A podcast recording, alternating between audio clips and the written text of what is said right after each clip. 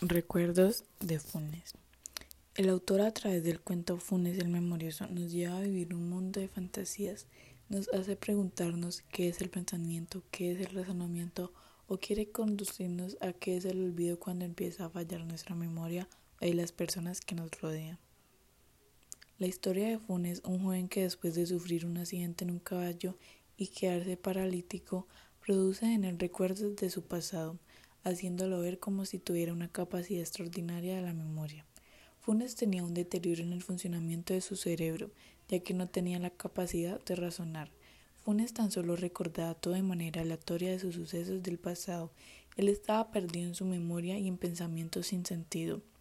No solo podía recordar sucesos de su pasado, también su extraordinaria memoria tenía la capacidad de memorizar, almacenaba conocimientos de su pasado, como lo afirma el siguiente párrafo del cuento.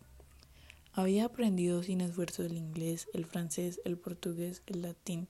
Sospecho, sin embargo, que no era muy capaz de pensar. Pensar es olvidar diferencias, es generalizar, abstraer.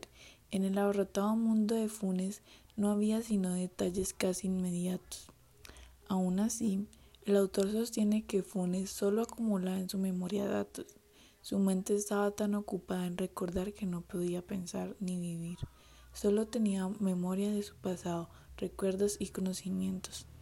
Me dijo, más recuerdos tengo yo solo que los que habrán tenido todos los hombres desde que el mundo es mundo. Y también mis sueños son como la vigilia de ustedes. Y también hacia el alba mi memoria, Señor, es como un vaciadero de basuras. Comúnmente podemos recordar hechos de forma básica y a veces no muy claros lo que conlleva distorsionar los recuerdos. También podemos olvidar recuerdos que son poco importantes, a lo que Funes llamaría vaciadero de basuras. Funes recordaba de manera exacta cada hecho de su vida. Funes junto con su cuarto oscuro y húmedo no logró conciliar el sueño y tampoco liberarse de sus recuerdos del pasado. Lo que logró fue aislarse de la realidad en que vivía. Llegamos a la etapa final en la que nos hace preguntarnos qué es el pensamiento, qué es el razonamiento, qué es el olvido, todo a través de un viaje de recuerdos como la que vive Funes el Memorioso.